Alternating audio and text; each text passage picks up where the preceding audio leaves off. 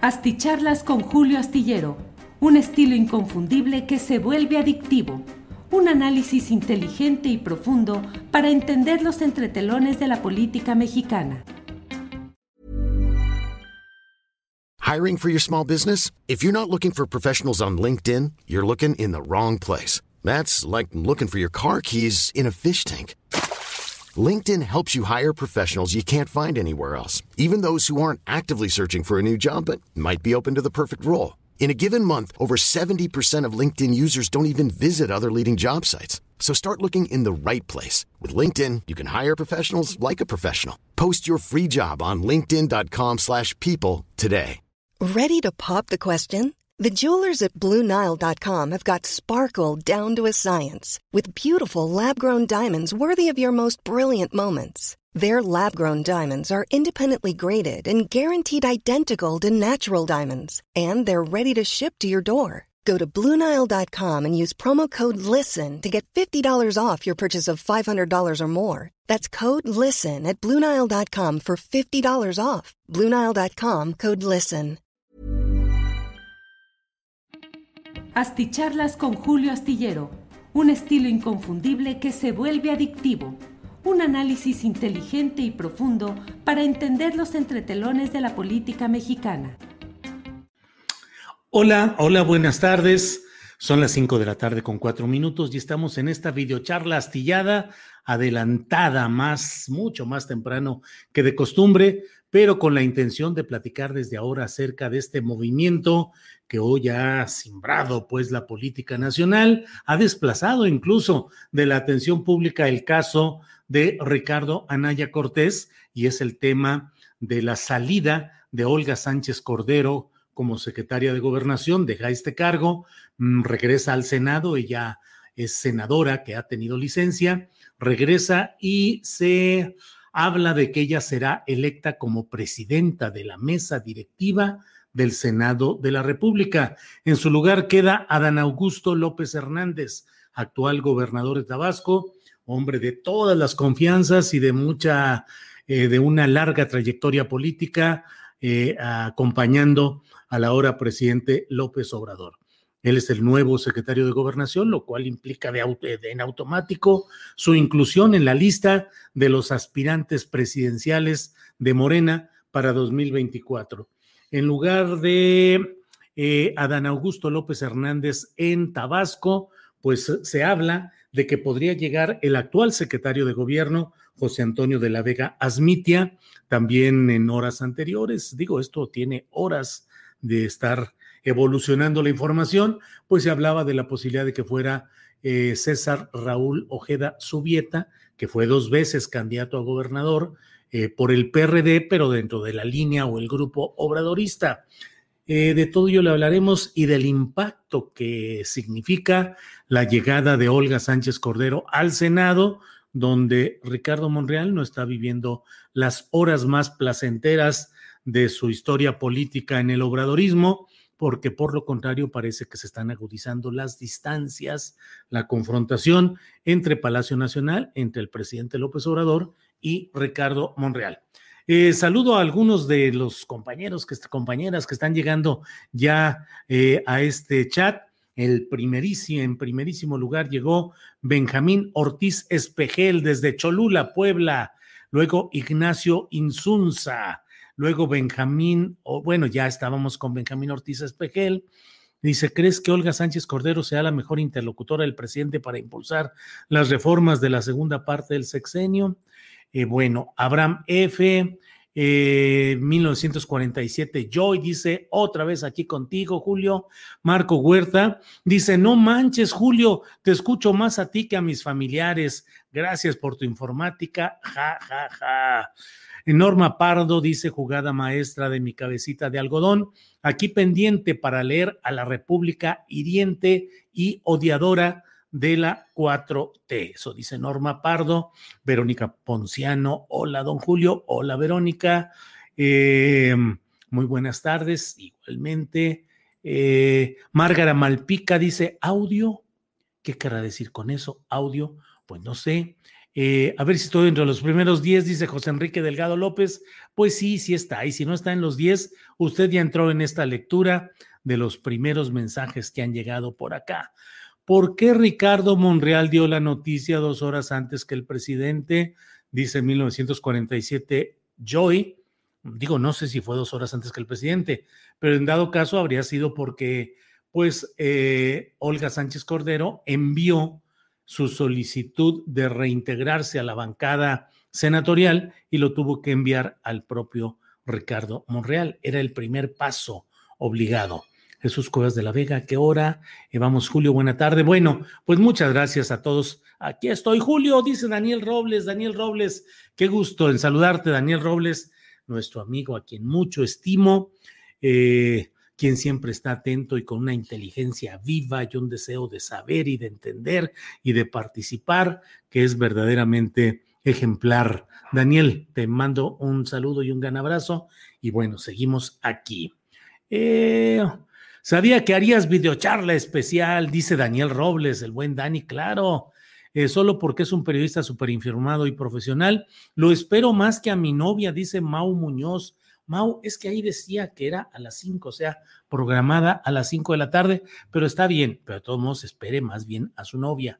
Bueno, saludos a todos, muchas gracias y vamos vamos a comenzar a trabajar. Atrasito de la raya que vamos a comenzar a trabajar.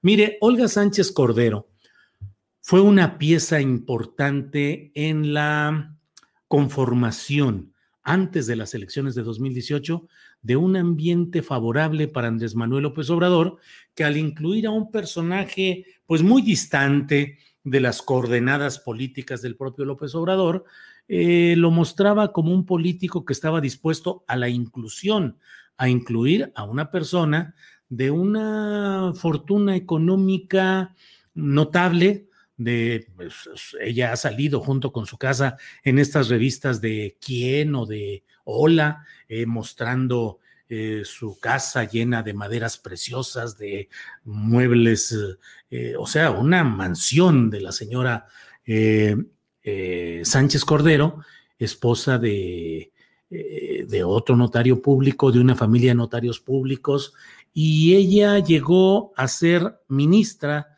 de la Suprema Corte de Justicia de la Nación en aquel golpe que dio Ernesto Cedillo para quitar a los 26 ministros de la Suprema Corte de Justicia de la Nación que estuvieron hasta el último día de 1994.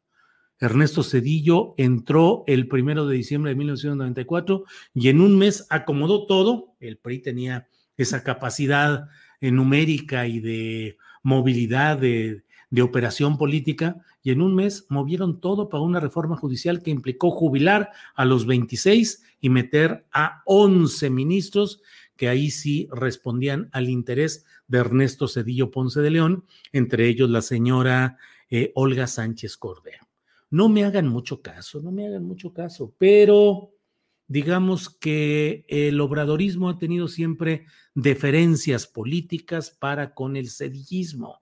Por eso se recuperó Ernesto a, mm, eh, Moctezuma Barragán, a Esteban Moctezuma Barragán, no solo por la relación con eh, Ricardo Salinas Pliego, el dueño de Televisión Azteca, sino también porque fue un hombre importante en el sedillismo. Y entonces, bueno, López Obrador coloca en el segundo puesto de importancia en el organigrama político tradicional a Olga Sánchez Cordero. Con ello envía un mensaje de respeto a la legalidad tradicional que representaba, pues ni más ni menos que una ministra en retiro, pero ministra de la Suprema Corte de Justicia de la Nación. Enviaba un mensaje de buena voluntad para con el sedillismo, con una parte del prismo, y además le enviaba un mensaje a la gente bonita, como luego dicen, la gente chic, decían antes, es decir, a los segmentos socioeconómicos eh, de, mucho, de mucha presencia económica, y pues les enviaba el mensaje de que estaba incorporando a una persona eh, de ese ámbito, de esa élite.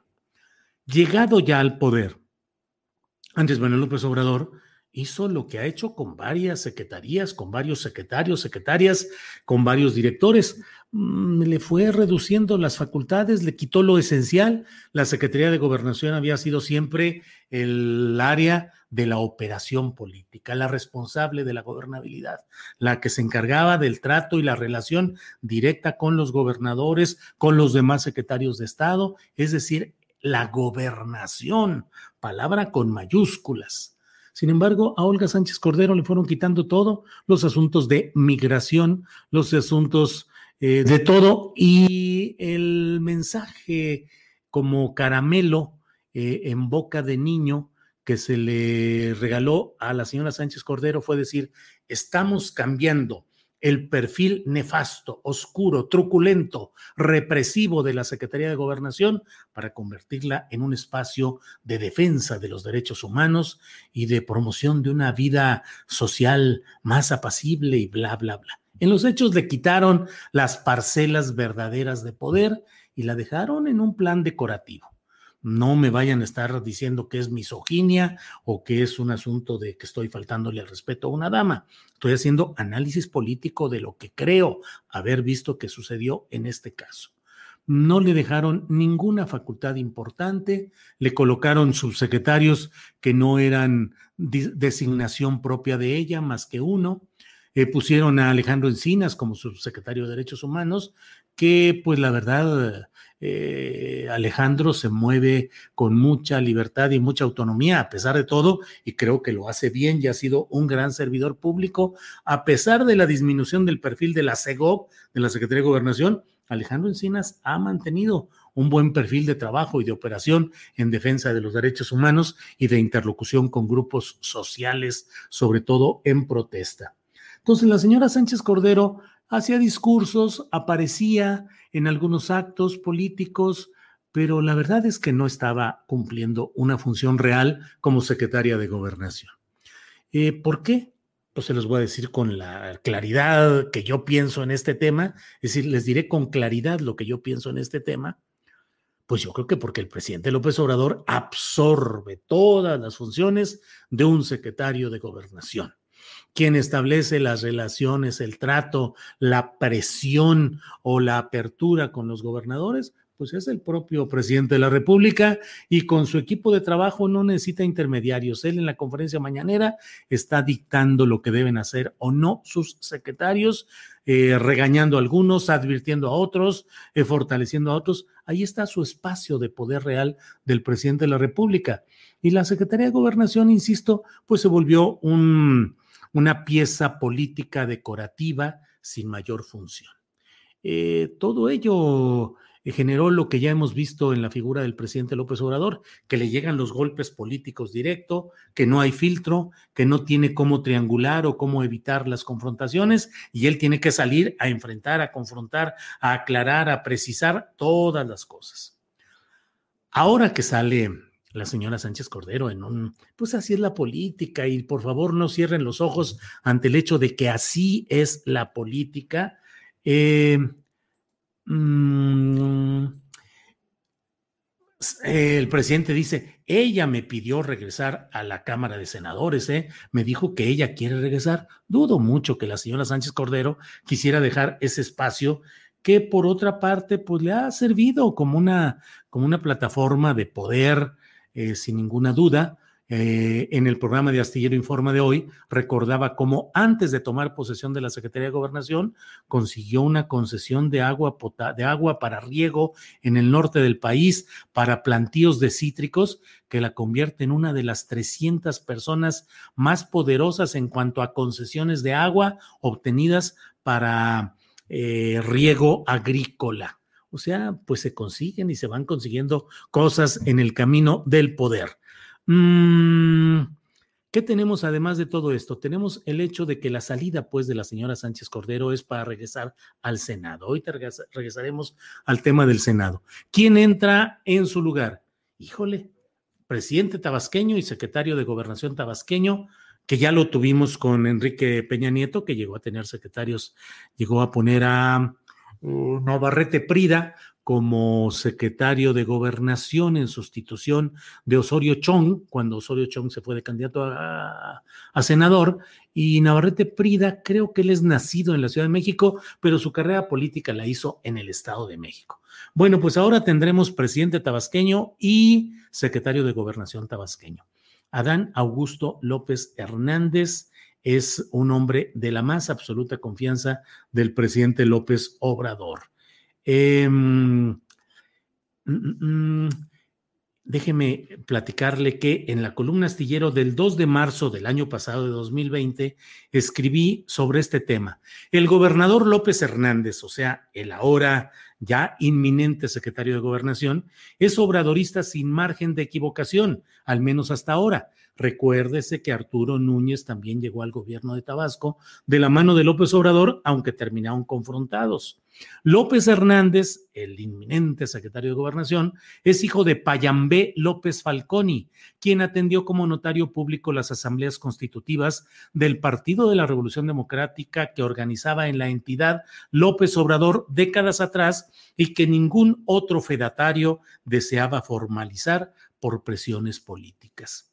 López Falconi apoyó jurídica y políticamente a López Obrador y hoy su hijo Adán Augusto gobierna Tabasco, mientras Rutilio Escandón, esposa de, esposo de su hija Rosalinda López Hernández, gobierna Chiapas. Por su parte, Silvia López Hernández está casada con Humberto Mayans Canaval, político de larga carrera en el PRI, quien fue nombrado en diciembre pasado, 2019, como uno de los cinco consejeros independientes de petróleos mexicanos. Durará tres años en el cargo. Em, em, mm, Humberto Mayans Canaval eh, es padre de Humberto Mayans Hermida, que es coordinador central de la administrador central de la Coordinación Estratégica de Auditoría de Comercio Exterior del Servicio de Administración Tributaria, donde su tía Rosalinda, eh, la esposa del gobernador de Chiapas, es la segunda en el organigrama. Eh, ahí sigue Rosalinda, lo acabo de checar en el organigrama del Servicio de Administración Tributaria, es la segunda en el, en el organigrama. Raquel Buenrostro es la jefa de ese servicio del SAT y Rosalinda López Hernández es la administradora general de Auditoría Fiscal Federal. Hiring for your small business? If you're not looking for professionals on LinkedIn, you're looking in the wrong place. That's like looking for your car keys in a fish tank. LinkedIn helps you hire professionals you can't find anywhere else, even those who aren't actively searching for a new job but might be open to the perfect role. In a given month, over 70% of LinkedIn users don't even visit other leading job sites. So start looking in the right place. With LinkedIn, you can hire professionals like a professional. Post your free job on linkedin.com slash people today. Hey, it's Ryan Reynolds, and I'm here with Keith, co-star of my upcoming film, If, only in theaters May 17th. Do you want to tell people the big news? All right, I'll do it. Sign up now and you'll get unlimited for $15 a month and six months of Paramount Plus Essential Plan on us. Mintmobile.com slash switch. Upfront payment of $45 equivalent to $15 per month. Unlimited over 40 gigabytes per month. Face lower speeds. Videos at 480p. Active Mint customers by 531.24 get six months of Paramount Plus Essential Plan. Auto renews after six months. Offer ends May 31st, 2024. Separate Paramount Plus registration required. Terms and conditions apply if rated PG. Eh, bueno, pues eso es lo que hay ahí. Eh, pues eso es lo que, lo que tenemos eh, particularmente eh, en relación con Adán Augusto. Así es que la cercanía y el trabajo político es mucho. No cometemos ningún adelanto ni ninguna impropiedad al decir que desde ahora Adán Augusto debe ser considerado como una de las cartas de Morena para la candidatura presidencial de 2024, no más por el puro cargo de ser secretario de gobernación. Eh, por ser secretario de gobernación en lo que, y aquí abro otra parte de mi comentario de hoy, en lo que creo que va a ser un secretario de gobernación fuerte, activo y muy diferente de lo que hasta ahora hemos vivido con la señora Sánchez Cordero. Porque... Eh, Adán Augusto López Hernández tiene experiencia política, viene de ser gobernador. No es lo mismo ser ministro de la Corte, que tiene su espacio de poder, pero es otro, es muy diferente del trabajo político de gobernar, de enfrentar presiones, de atender grupos, de tomar decisiones políticas. Eh, Adán Augusto, además, bueno, tiene una larga carrera eh, pues a veces de un lado, a veces de otro, una política tan zigzagueante que se da en, en Tabasco, pero bueno, así ha sido Adán Augusto. Creo que en la voz de Adán Augusto muchos van a escuchar a partir de ahora la voz de López Obrador, cosa que no sucedía con Sánchez Cordero. Si Sánchez Cordero decía, pues manda decir el presidente López Obrador que así ya está, es muy probable que el que escuchara dijera, ah, muy bien, cómo no, pero buscaría luego confirmarlo y quedar claro por otra vía de que realmente había esa instrucción, ese acuerdo, esa propuesta política. Con Adán Augusto yo creo que eh, va a ser tal la relación de confianza eh, estrecha entre los paisanos tabasqueños que ahora sí se va a escuchar la voz de gobernación como una voz autorizada y ejecutoria de los deseos, propuestas o decisiones del propio presidente de la República. A la vez, la señora Sánchez Cordero va a prestar un servicio más a Palacio Nacional porque se va al Senado, pero desde ahora se está hablando de que ella va a buscar o que ya está todo armado para que ella sea la siguiente presidenta de la mesa directiva del Senado de la República. Ese es un cargo secundario porque el cargo más importante es el de presidente de la Junta de Coordinación Política, que en este caso eh, asume o tiene eh, Ricardo Monreal, el político zacatecano, en función de que él es el coordinador de los senadores de Morena. Si los senadores de Morena cambiaran de decisión, cambiarían a, cambiarían a Ricardo Monreal y él dejaría de ser el presidente de la Junta de Coordinación Política y entraría aquel que correspondiera a la bancada mayoritaria, que es la de Morena. En este caso, la señora Sánchez Cordero llega al segundo puesto en importancia, que es la presidencia de la mesa directiva, que tiene su importancia porque desde ahí, con marrullería jurídica o con sapiencia jurídica, se pueden impulsar, frenar, condicionar, modificar las diversas iniciativas eh, que se presenten de leyes, de reformas, de lo que sea, se puede atorar o agilizar con eh, movimiento jurídico y con movimiento administrativo desde la presidencia de la mesa directiva del Senado. No es solamente dar la palabra y ordenar que se tomen las votaciones, sino el manejo de cómo procesar todo el asunto legislativo. Eh, se había dicho que luego que salió de coordinar a los servidores de la nación.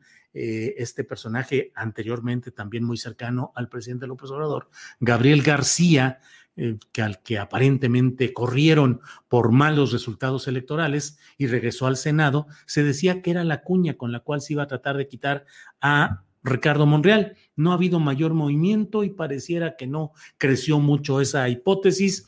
Y entonces, bueno, pero ahora sí va Olga Sánchez Cordero y hay que ver si esto significa pues eh, un paso más en el distanciamiento que se ha ido viendo entre Palacio Nacional, el presidente López Obrador, y el Senado con Ricardo Monreal, a partir de pues lo que sucedió en la alcaldía Cuauhtémoc, en la cual Morena y Claudia Sheinbaum decidieron impulsar a Dolores Padierna para que fuera la alcalde, la alcaldesa de esa demarcación, y ante lo cual pues surgió una figura cercana a Monreal, amiga de la esposa de Monreal, que fue quien finalmente ganó, y de eso se ha culpado a Ricardo Monreal de haber impulsado una opción distinta a Morena en esa alcaldía Cuauhtémoc, que es muy estratégica. Digo, no solo porque en ella esté en la propia, eh, el propio Palacio Nacional, sino por mucho dinero y negocios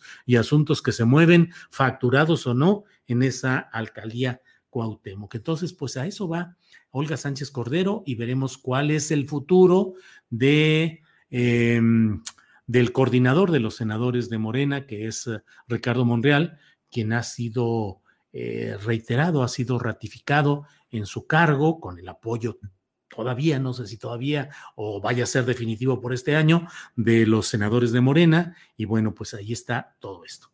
En fin, mucho movimiento, mucho movimiento del cual he querido darle oportuna cuenta, como luego dicen, para que no nos digan, para que no nos cuenten. Falta solamente por saber cómo se mueve el tema de la sustitución de... Eh, ah, miren, de la sustitución de... Mm, del gobernador de Tabasco. El gobernador de Tabasco, ya veremos quién es el que queda, si efectivamente queda el actual secretario de gobierno, lo cual daría continuidad a lo que está, a, la gestión del propio Adán Augusto, o si entra otra persona. Eh, por lo pronto, aquí se está hablando de que... Ah, bueno, pues ya saben, el secretario de gobierno de Tabasco, José de la Vega Mistía, no podría ser nombrado sustituto del gobernador ante la licencia al cargo que presentará, dijo Sergio Antonio Reyes, integrante del Colegio de Abogados Tabasqueños. Bueno, pues no sé, eh, ya sabe usted, dicen, y lo he escuchado de parte eh, de los labios del máximo tabasqueño en el poder político, eh, esta pues esta visión o esta versión en la que dicen un tabasqueño puede vivir en unos minutos todas las emociones políticas y sociales que puede vivir un oriental en toda su vida, por ejemplo. Lo he escuchado, que dicen un japonés. O sea, un tabasqueño puede vivir en unos minutos todos los cambios, pleitos, enojos, eh, volver a juntarse, reconciliarse, eh, todas las pasiones pueden vivirse en unos minutos, todas las que otra persona puede vivir apenas a lo largo de toda su vida, o aún más los tabasqueños en unos minutos que toda la vida de otros. Entonces, pues quién sabe cómo se reacomoden las cosas por ahí, pero bueno, ahí están los nombres de quienes pueden ser. Eh, los que supongo que en un rato más deberá nombrar el propio eh, Congreso de Tabasco. Le leo eh, algunos de los nombres que se mencionan. Em, está desde luego José Antonia, Antonio de la Vega Asmitia, que podría entrar de manera provisional. El presidente del Tribunal Superior de Justicia, Enrique Priego Oropesa. Eh, el exsecretario de Gobierno César Raúl Ojeda Subieta, el delegado de programas federales Manuel Merino, la senadora Mónica Fernández Balboa, eh, el presidente del tribunal ya, el diputado electo Jaime Lastra Bastar, en fin, hay muchos nombres, hasta el alcalde de centro, Evaristo Hernández Cruz, que es otra historia de esas de priista contra el obradorismo, luego con el obradorismo, luego quién sabe cuántas cosas más. En fin, pues esto es lo que hay en Tabasco y es lo que está sucediendo en la Ciudad de México. Mire, hay una foto, qué lástima que no sé cómo poner todavía los um, eh, tweets en este sistema de StreamYard, que es a través del cual estamos platicando, pero Israel eh, López Monsiváis Elizondo, quien colabora en las páginas de la Jornada San Luis, abogado, eh, a quien estimo igual que a su familia, me dice, Enzo y yo te escuchamos muy atentos, Julio Astillero, y está en la foto con su chavito, con Enzo, hijo de Israel, a quien envió muchos saludos. Eh, Israel López Monsiváis Elizondo, eh, a quien envió saludos, igual que a su padre, el abogado López Monsiváis, a su madre Diana Elizondo y a Enzo, el chavito que junto con su papá nos está viendo. Bueno, déjenme ver qué comentarios hay por aquí y ya nos, hay, y ya nos estamos yendo. Hola, mi niño desde Canadá, dice Dani. Ah, pues hola hasta Canadá. Mi niño, como nos decimos Carlos López Torres y un servidor allá desde San Luis. Sánchez Cordero defraudó al país, esperaba un trabajo muy bueno de ella, dice Ricardo Álvarez. Pues yo no me atrevería a decir que defraudó. No hizo un trabajo destacado, pero no vi yo que hiciera tampoco nada en contra del proyecto del presidente López Obrador. No tengo constancia de nada que implique un acto irregular o de traición política. O no, no, no. Simplemente ella acompañó, creo yo, este proceso cumplió con lo que le dijeron, hizo lo que le indicaron y bueno, pues a veces la política es eso. Recuerden que dicen que la política es como el golf, gana el que mete menos golpes. Y la señora Sánchez Cordero no es una mujer eh, de, estar dando golpes y de estar eh, peleando. Edgar Barón envía un apoyo económico, muchas gracias. Eh, Julio, ¿sabes cómo sigue Tomás Mojarro? Dice Alejandro Román López. No, no sé, o dijo, supe que había estado pues hospitalizado y mal, entendí que ya había regresado a dar sus pláticas, no lo sé, la verdad, eh, checaré y veré qué es lo que, eh, lo que hay del maestro, del gran, el valedor Tomás Mojarro. Buen cambio, ojalá que el nuevo secretario haga una buena gestión, una mejor gestión, dice Lourdes Muñoz. Pues es que depende de, ahora sí que a mí me gusta el fútbol, pues depende de qué función, qué, eh, a qué entras al campo de juego, cuál va a ser la función que vas a, ocupar y a veces son jugadas de sacrificio que no lucen y que a veces desde fuera uno dice, pero si ese no se mueve, mira, no hace nada, no está corriendo, métete, bla, bla, y no sabe cuál es la función que le adjudicó el director técnico, que a lo mejor era otra y que puede funcionar en la estrategia de quien manda en ese equipo y en esa estrategia, pues que es el director técnico, en este caso, el presidente de la República. Aquí no hay los mejores hombres y mujeres, sino los más manejables, dice Armando Narciso Ortega Torres. Julio, ¿qué hay del probable apoyo de Sánchez Cordero al notario Abascal? Dice Efraín Murillo. Pues no lo dudo, porque la señora Sánchez Cordero es una mujer, eh, pues digamos, con ese tipo de relaciones socioeconómicas. O sea, no dudo que haya conocimiento y que haya relación entre ellos porque bueno, ese es el rango socioeconómico, cultural y de relaciones de la señora Sánchez Cordero.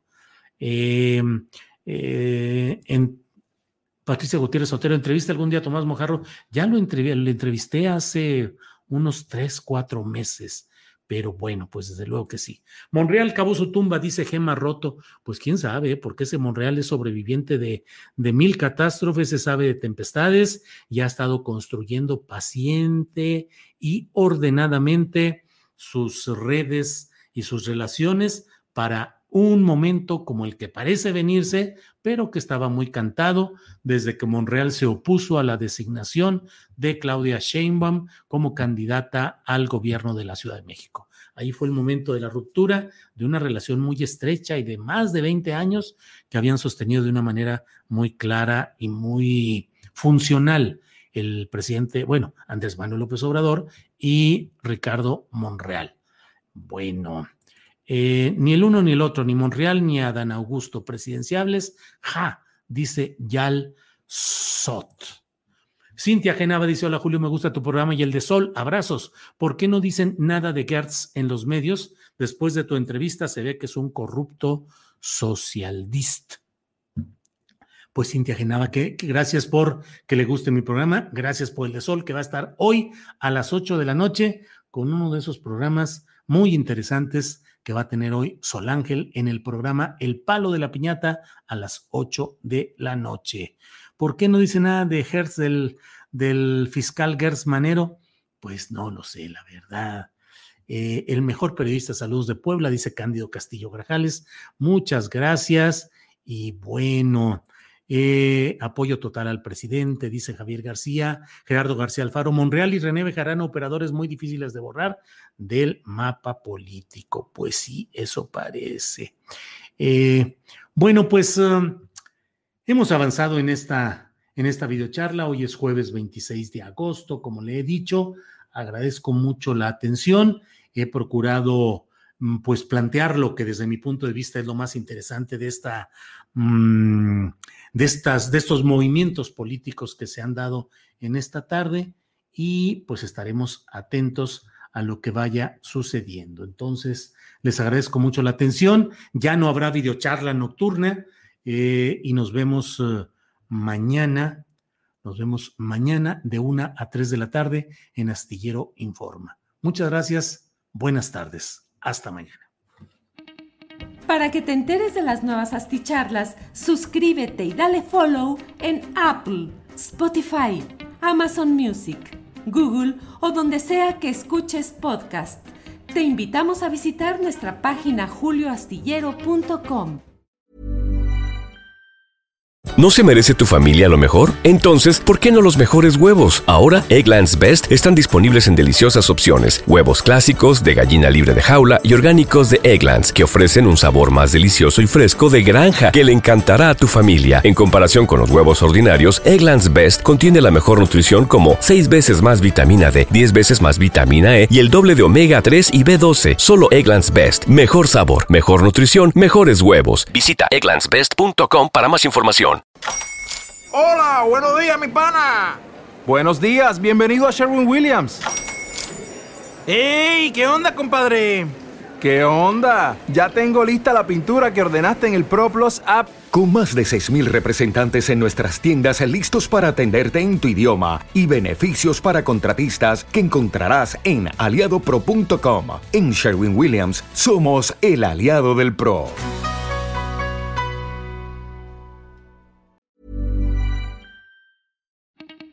Para que te enteres de las nuevas asticharlas, suscríbete y dale follow en Apple, Spotify, Amazon Music, Google o donde sea que escuches podcast. Te invitamos a visitar nuestra página julioastillero.com.